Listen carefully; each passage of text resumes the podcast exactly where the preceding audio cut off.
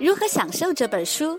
这本书让孩子们接触到他们天真无邪的美丽，并将他们敞开，以尊重他们自己，尊重长辈，并尊重这个星球上所有的生命。建议在早晨醒来的时候读每日故事。然后睡前再读一遍，这会带来快乐、喜悦和充满爱的梦。每个故事都会带着爱、喜悦和和平，触动孩子们的心，并给他们的思想带来清晰的画面和理解。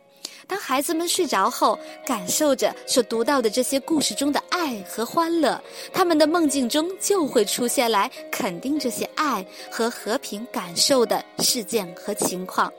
孩子们的每天都会充满爱、喜悦和和平，就像这些故事和功课已成为了他们的一部分。当孩子们读完杰尼弗和美琳达这些美丽喜悦的故事后，他们会感受到爱。自我价值，明白他们值得从每个人那里得到无条件的爱。故事，当你在心里有爱，恐惧就消失了。所以放松吧，欢笑吧。在一个漂亮的农场里，西南方的山脚某处，住着一个快乐的家庭，有两个可爱的小姑娘。每一个快乐的小女孩都有一项天赋礼物，其中一个叫美琳达，她七岁，有着长长的黑色直发。美琳达有一项天赋，就是和所有的动物和昆虫清晰的交流，她可以清楚地听见它们和她说话。当她和它们说话时，它们也完全明白她。另一个小女孩名叫杰尼弗，她五岁，有着短短的金色卷发。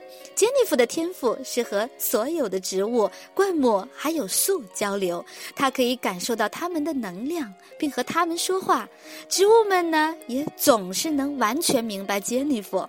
尽管美琳达和杰尼弗的爸爸妈妈意识到，他们的两个美丽的小女孩和大自然之间总是发生着一些非常奇特的。事情，他们从来没有更多的考虑这些，相反，他们只是享受着所有农场动物和其他小生命们的和平和融洽，还有所有树、灌木和植物们的美丽跟健康。以下的三十个故事讲述了一些总是如常发生在这个快乐绿色农场中的特别的事情，就是这样。开始的。